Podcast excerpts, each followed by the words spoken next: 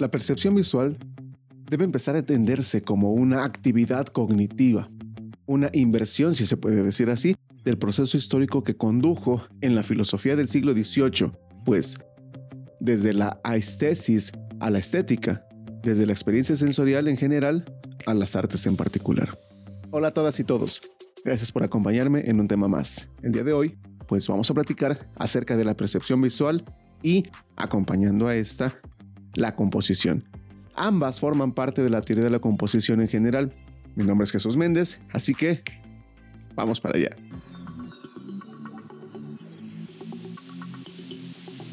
La actividad artística es una forma de razonamiento en la que percibir y pensar son actos que se encuentran pues indivisiblemente entremezclados. Una persona que pinta, escribe, compone o danza, piensa con sus sentidos.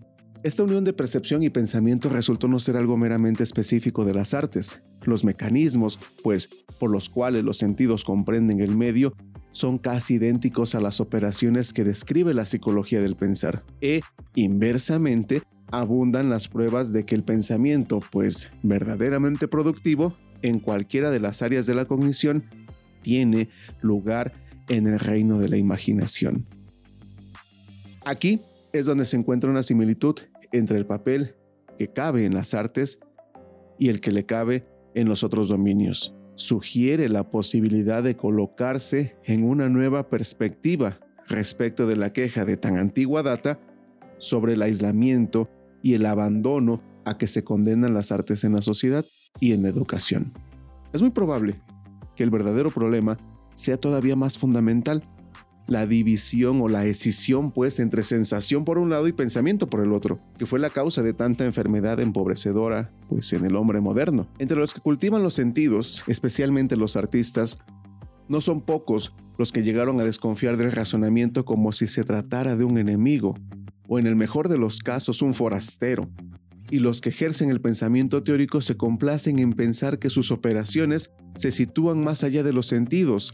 Por tanto, ambos grupos consideran la reunión de sentido y razón con desconfianza. Sin embargo, debemos empezar a entender que el arte no puede existir en lugar alguno a no ser que sea una propiedad de todo lo perceptible. Lamentablemente, muchos experimentalistas se sienten incómodos ante la idea de que el pensamiento productivo ignore las líneas divisorias entre lo estético y lo científico. Si afirma uno que el pensamiento productivo en la filosofía o en la ciencia consiste en la elaboración de imágenes, pues puede que parezca que se adhiere ingenuamente a los primitivos albores del razonamiento humano, cuando las teorías se derivaban de la forma sensorial de lo que percibía o imaginaba. Pero aunque puede haber una diferencia de principio entre estas tempranas exploraciones de la naturaleza y las técnicas de procesamiento de datos de nuestro tiempo, Quizá esta diferencia no sea pertinente respecto de las cruciales operaciones mentales del descubrimiento de la invención. Pero por el otro lado, de la línea divisoria obviamente, la afirmación de que el arte es un instrumento de razonamiento difícilmente convencerá a quienes lo utilizan como medio para apartarse del orden racional del encaramiento a los problemas. Por lo tanto, es necesario centrarnos pues en los aspectos verdaderamente creativos de la mente y apenas tiene nada que decir sobre otros usos a que se destinan los instrumentos del arte y la ciencia, legítima o inevitablemente talleres, estudios o laboratorios. Sin información sobre lo que sucede en el tiempo y en el espacio, el cerebro no puede actuar. Sin embargo, si los reflejos puramente sensoriales de las cosas y los acontecimientos del mundo exterior ocupa la mente en su estado bruto, la información de poco valdría. El interminable espectáculo de detalles, siempre renovados, los estimularía, mas no nos suministraría información alguna. Nada que podamos aprender sobre algo individual tiene utilidad a no ser que hallemos generalidad de lo particular.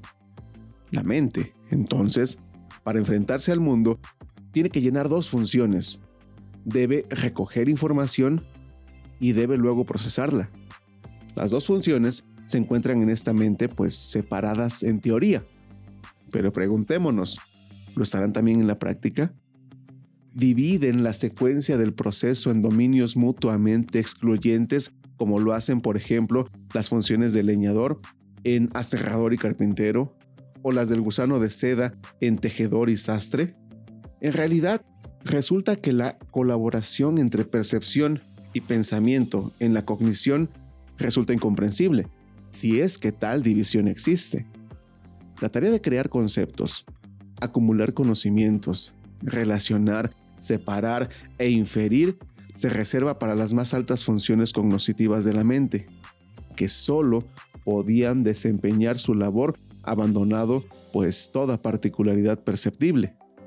A partir de los filósofos medievales, como por ejemplo Duns Scoto, los racionalistas de los siglos XVII y XVIII derivaron la noción de que los mensajes de los sentidos eran confusos e indistintos y que, para clarificarlos, era necesaria la intervención del razonamiento. Alexander Baumgarte, quien le dio a la nueva disciplina de la estética su nombre, afirmando que la percepción, como el razonamiento, podía alcanzar un estado de perfección, siguió no obstante lo que no deja de ser irónico, la visión según la cual la percepción se considera el inferior entre los dos poderes cognitivos por carecer supuestamente de la distinción, que solo proviene de la superior facultad del razonamiento. Hoy en día sigue presente todavía entre nosotros la nociva discriminación entre percepción y pensamientos.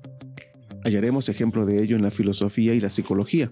De hecho, todo nuestro sistema educativo sigue basado en el estudio de las palabras y los números. Por ejemplo, en los jardines de niños, es cierto, nuestros hijos aprenden viendo y manipulando formas hermosas, inclusive inventan las suyas, en el papel o en la arcilla, pensando a través de la percepción. Pero ya en el primer grado de la escuela primaria, los sentidos comienzan a perder su estatus educacional.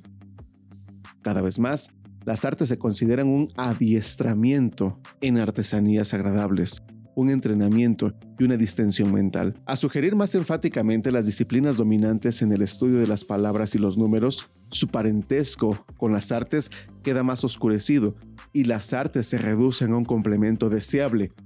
Cada vez pueden sustraerse menos horas semanales del estudio consagrado a las materias que según la opinión de prácticamente todo el mundo, son las que verdaderamente interesan.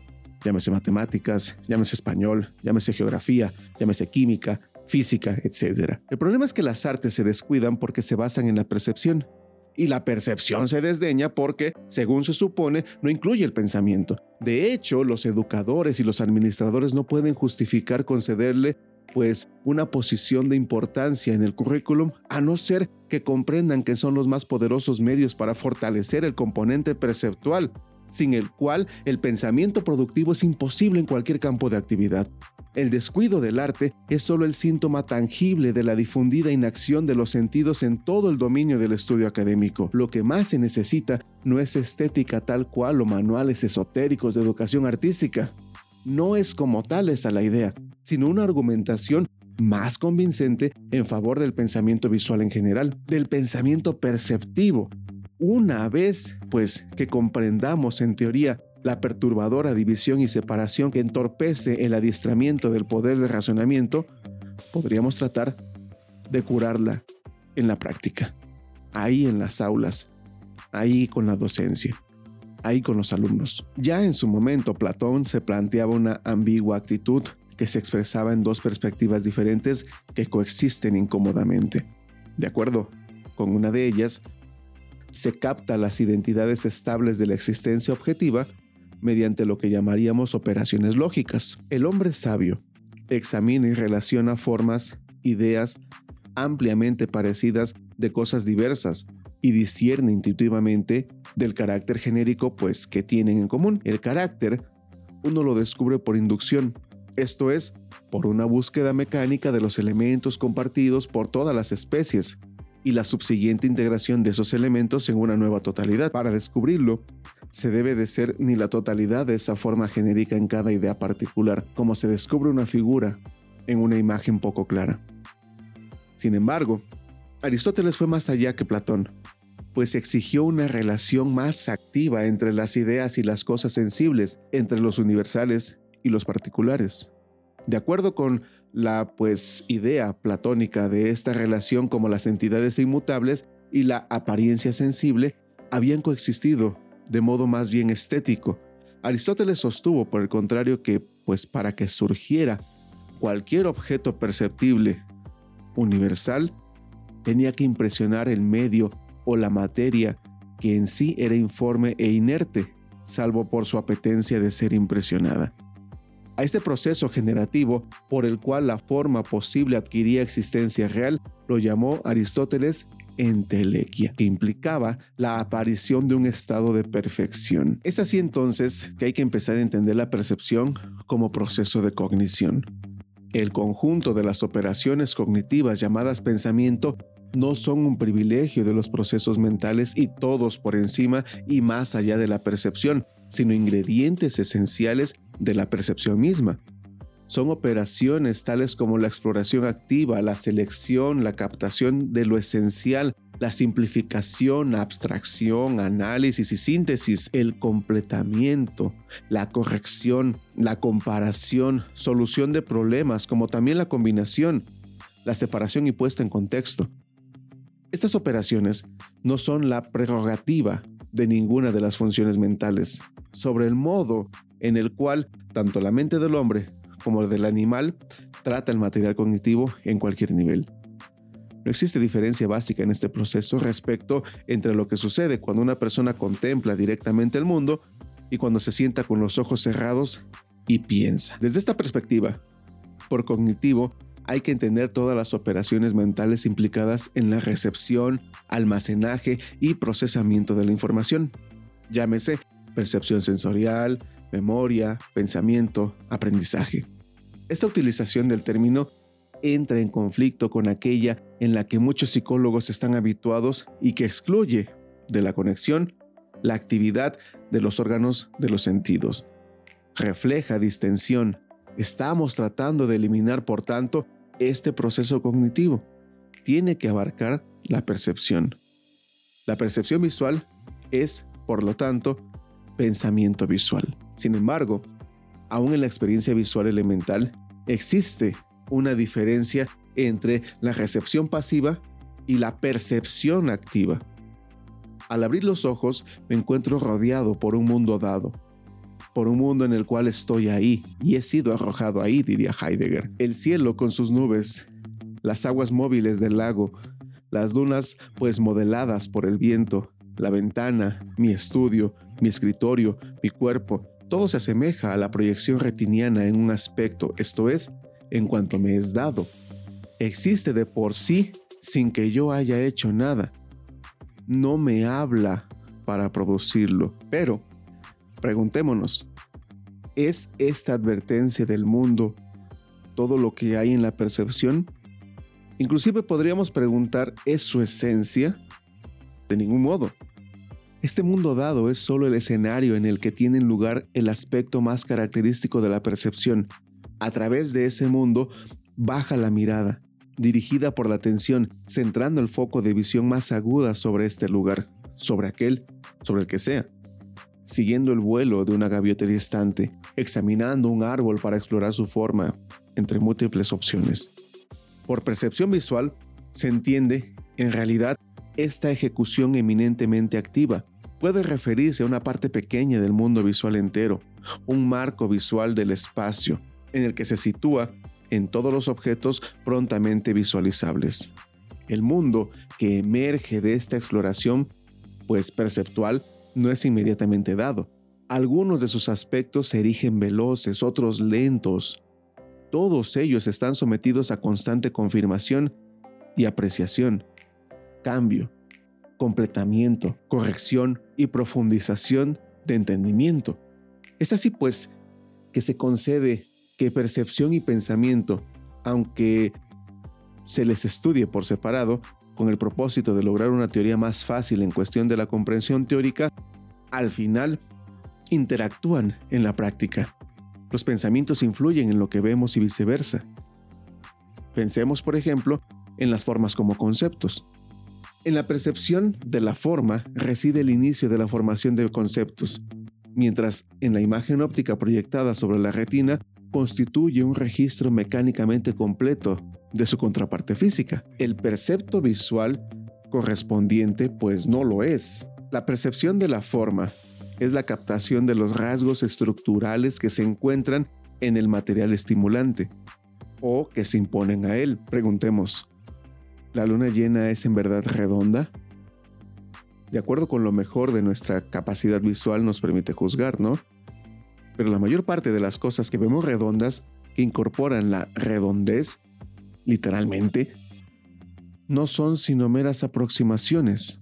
No obstante, no solo el observador las compara con la redondez, sino que realmente permiten ahí donde son ellas.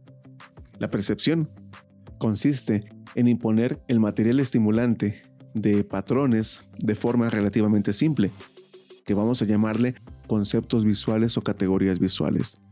Lo interesante es que solo se puede decir como objeto contemplado por alguien es realmente percibido en la medida en que se le adecue a alguna forma organizada. Además, hay generalmente un cierto grado de ruido visual que acompaña y que modifica la forma percibida, mediante detalles y matices más o menos vagos. Pero esto contribuye poco a la comprensión visual. Es por ello que la percepción visual no es un registro pasivo del material estimulante, sino un interés activo de la mente. El sentido de la vista opera de manera selectiva, la percepción de la forma consiste en la aplicación de las categorías de la forma, que pueden llamarse conceptos visuales por su simplicidad y generalidad. La percepción implica la resolución de problemas, dar un orden, componer. Ya en su momento Pitágoras hablaba de un orden de las cosas, un orden intrínseco. Resultaba que la naturaleza había sido generada dentro de un orden, las formas en la naturaleza responden siempre a una lógica, aunque a veces parezca caprichosa. Flores con pétalos en forma de radios, animales simétricos con la piel formando manchas rítmicas, rocas que cristalizan con figuras geométricas y un sinfín, ¿no?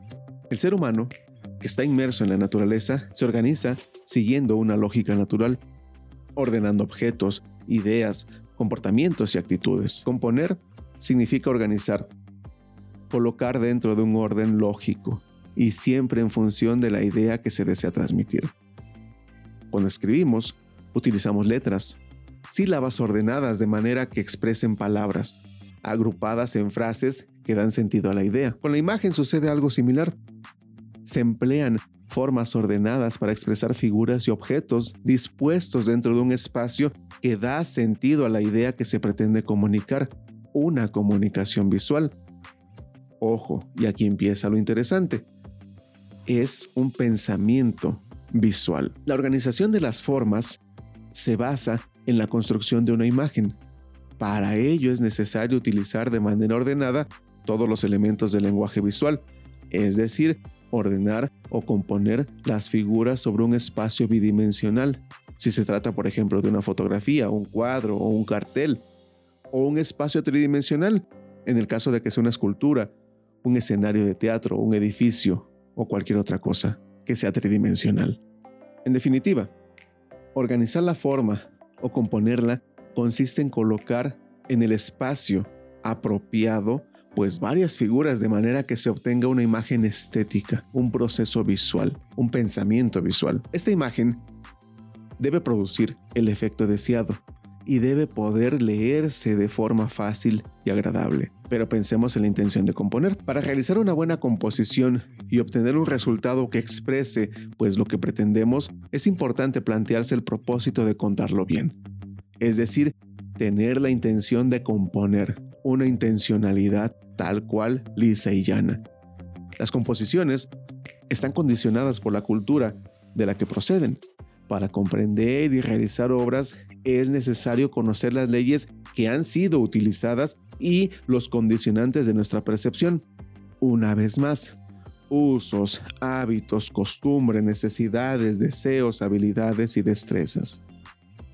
El espacio compositivo y los elementos ubicados en él deben mantener cierta relación de tamaño, forma, color, distribución, todo eso entre las zonas libres y las zonas ocupadas. Es importante economizar en medios y elementos, evitando las anécdotas o los adornos que puedan confundir el mensaje. La finalidad de una composición se basa en la unidad.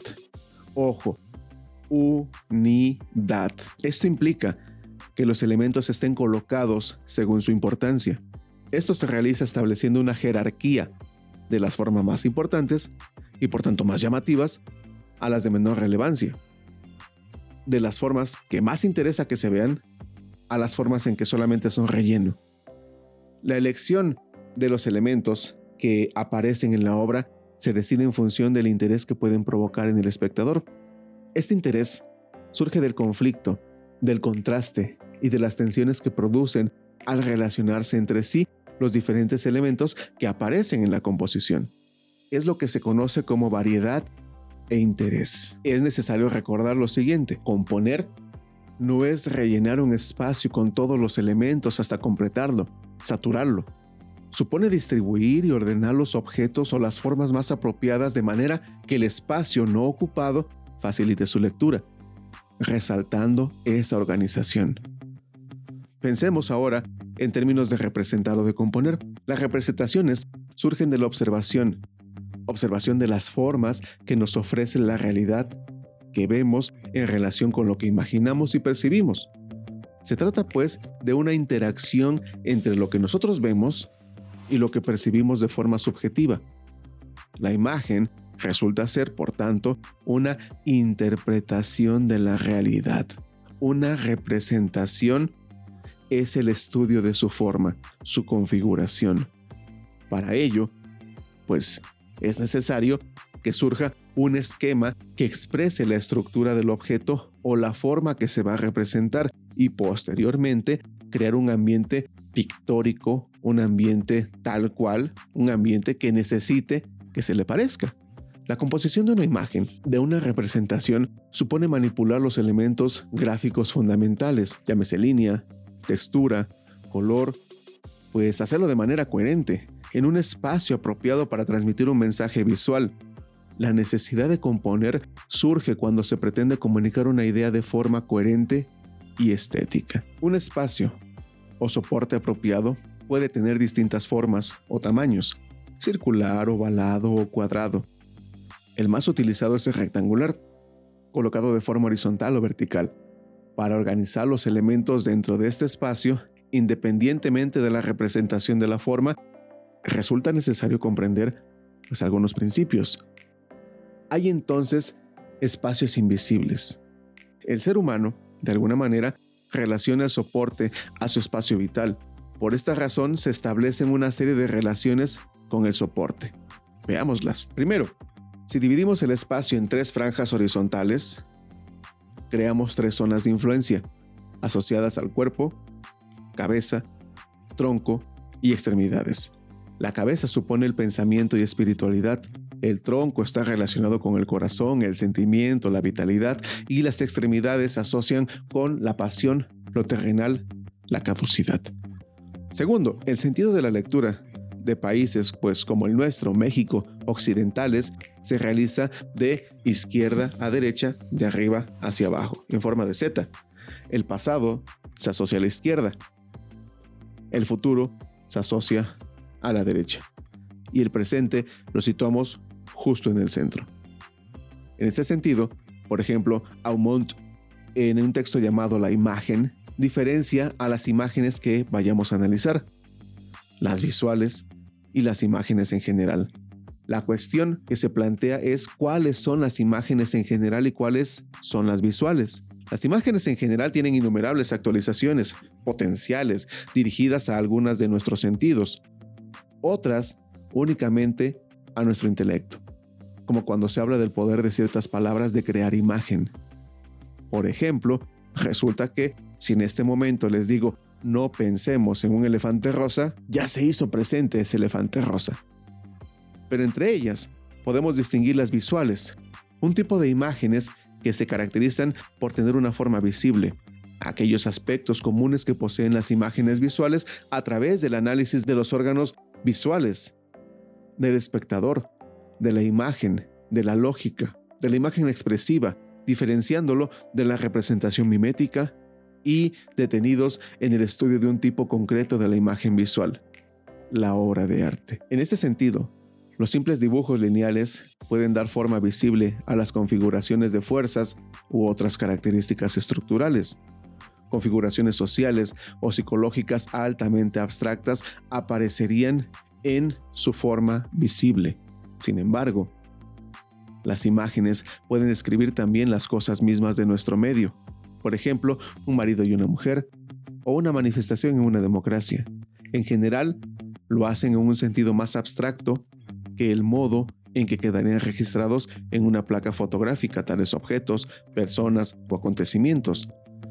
Las imágenes consideran el mundo en dos direcciones opuestas. Se sitúan en algún lugar por encima de las cosas prácticas y por debajo de las fuerzas que animan esas cosas. Puede decirse que constituyen una mediación entre ambas. Vamos a distinguir tres funciones que ejercen las imágenes. Pueden servir como representaciones o como símbolos y también pueden utilizarse como menos signos. Los tres términos, representación, símbolos y signos, no se refieren a tres clases de imágenes, describe más bien ciertas funciones que las imágenes cumplen. Una imagen particular puede usarse para cada una de estas funciones que a menudo sirve a más de una al mismo tiempo. Lamentablemente la imagen por sí sola no indica cuál es su función. Un triángulo puede ser un signo de peligro, la representación de la montaña o un símbolo de jerarquía.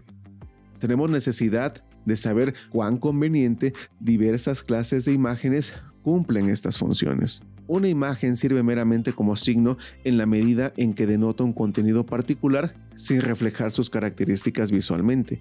En el sentido más estricto es que sea imposible que un objeto visual no sea sino un signo. El retrato tiende a deslizarse en su función. Las letras del alfabeto utilizadas en álgebra se aproximan a ser un puro signo. Pensemos lo siguiente, los signos poseen características visuales derivadas de exigencias que nada tienen que ver con el retrato, tienen buenas razones para mostrarse como se muestran. La Convención Internacional de 1926 sobre señales de tráfico decidió que todos los signos de circulación que advertieran peligro debían tener forma triangular. Quizá puede ser que el triángulo asemeja algo más al peligro, por ejemplo, que un círculo, pero su forma se escogió fundamentalmente por su identificación, pues fácil. Es fácil de distinguir sin dificultad de otros signos. En la medida en que las imágenes sean signos, pueden servir solo como medios indirectos, porque operan como meras referencias a las cosas que no denotan. No son análogos y por tanto, de por sí, no pueden utilizarse como medios para el pensamiento. Esto se pondría en evidencia al analizar los números, las lenguas verbales, que son los medios de signo por excelencia. Las imágenes son representaciones en la medida en que retratan cosas situadas a un nivel de abstracción más bajo que ellas mismas. Cumplen con cierta función mediante la captación y evidenciación de alguna cualidad pertinente, forma, color, movimiento de los objetos o actividades que describen, la representación no pueden ser meras réplicas, esto es, copias fieles que solo se diferencian entre sí del modelo por imperfecciones casuales. Una representación, pues, puede situarse en los más variados niveles de abstracción. Una fotografía, un paisaje holandés del siglo XVII pueden ser muy veraces y, sin embargo, seleccionar, disponer y casi imperceptiblemente estilizar pues su tema de manera tal que se centra en algún aspecto de su esencia. La abstracción es un medio por el cual la representación interpreta lo que se trata. En este proceso, el logro permanece ignorado si se pretende que una representación abreviada invite al observador a incorporar los detalles que le faltan. Si esto fuera cierto, una caricatura de trazado simple produciría una respuesta particularmente activa de esta especie. Esta afirmación no se basa en prueba alguna. Se infiere sencillamente a partir de la concepción tradicional, según la cual la percepción consiste en un registro completo del campo visual y por lo tanto un percepto de material incompleto será completado por la mente, recurriendo a lo almacenado por la experiencia pasada. Es así que una imagen actúa como símbolo en la medida en que trata cosas situadas a un nivel de abstracción más alto, en donde decimos lo mismo. Un símbolo concede forma particular a tipos de cosas o constelaciones de fuerzas. Toda imagen es por supuesto una cosa particular al referirse a un tipo determinado de cosas. Sirve como símbolo. Por ejemplo, se presenta un perro con el objeto de mostrar en qué consiste el concepto, pues de perro. La función simbólica puede también ser ejercida por imágenes sumamente abstractas. Los dibujos de aficionados pueden dar forma geométrica visible a las configuraciones dinámicas que caracterizan ideas o instituciones.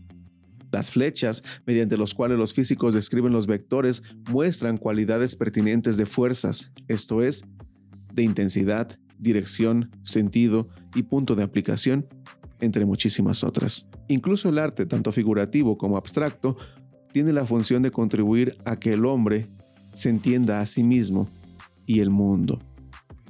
Y si el mundo visual posee además otras características como el estar compuesto por cosas que tienen significado, la duda, la discusión se centra, por una parte, en el tipo de significación que transmiten las representaciones visuales y por otra, en los elementos o en la combinación de elementos que lo hacen posible. Frente a quienes opinan que las imágenes no transmiten contenidos, porque no son proposiciones lógicas que afirmen o que nieguen algo, y frente a quienes critican los intentos de descubrir el significado de las imágenes, por ejemplo, Jolie señala que una fotografía de prensa, por ejemplo, no puede decir verdades o mentiras, pero sí que puede expresar una opinión, porque posee aspectos discursivos y argumentativos. Ella también comenta que es posible que la significación no lo sea todo en la experiencia estética, pero que no podamos dejar de interpretar y rechaza que las interpretaciones, pues, de alguna manera niegan la naturaleza del signo de la imagen. Es necesario no confundir, por ejemplo, el rojo con la sangre. Hay que tener en cuenta también que esta significación no tiene por qué ser universal, ya que aunque todos veamos lo mismo, las lecturas de lo que podemos ver puede variar. Un modo de avanzar en la comprensión del funcionamiento de las imágenes es a partir de la base de que nuestra mente está ávida de significados que no deja de buscar e integrar en su afán insaciable. Presta de borrar cualquier cosa que pueda satisfacer esta necesidad una vez suscitada de nuestros sentidos y que no fueron dados para aprender significados y que por lo tanto también lo harán en el caso de las imágenes. Lo cierto es que finalmente la imagen transfiere tanto o más información del mundo que el lenguaje verbal. Lo que sucede es que la imagen no hace afirmaciones a la manera del lenguaje, sino a la propia manera de la imagen. Resulta pues que tanto el lenguaje verbal, escrito o cualquier otro, como la imagen misma, analizan, conocen e interpretan la realidad. Muchas gracias por acompañarme hasta este punto de la plática. Agradezco su tiempo y sus ganas por ello.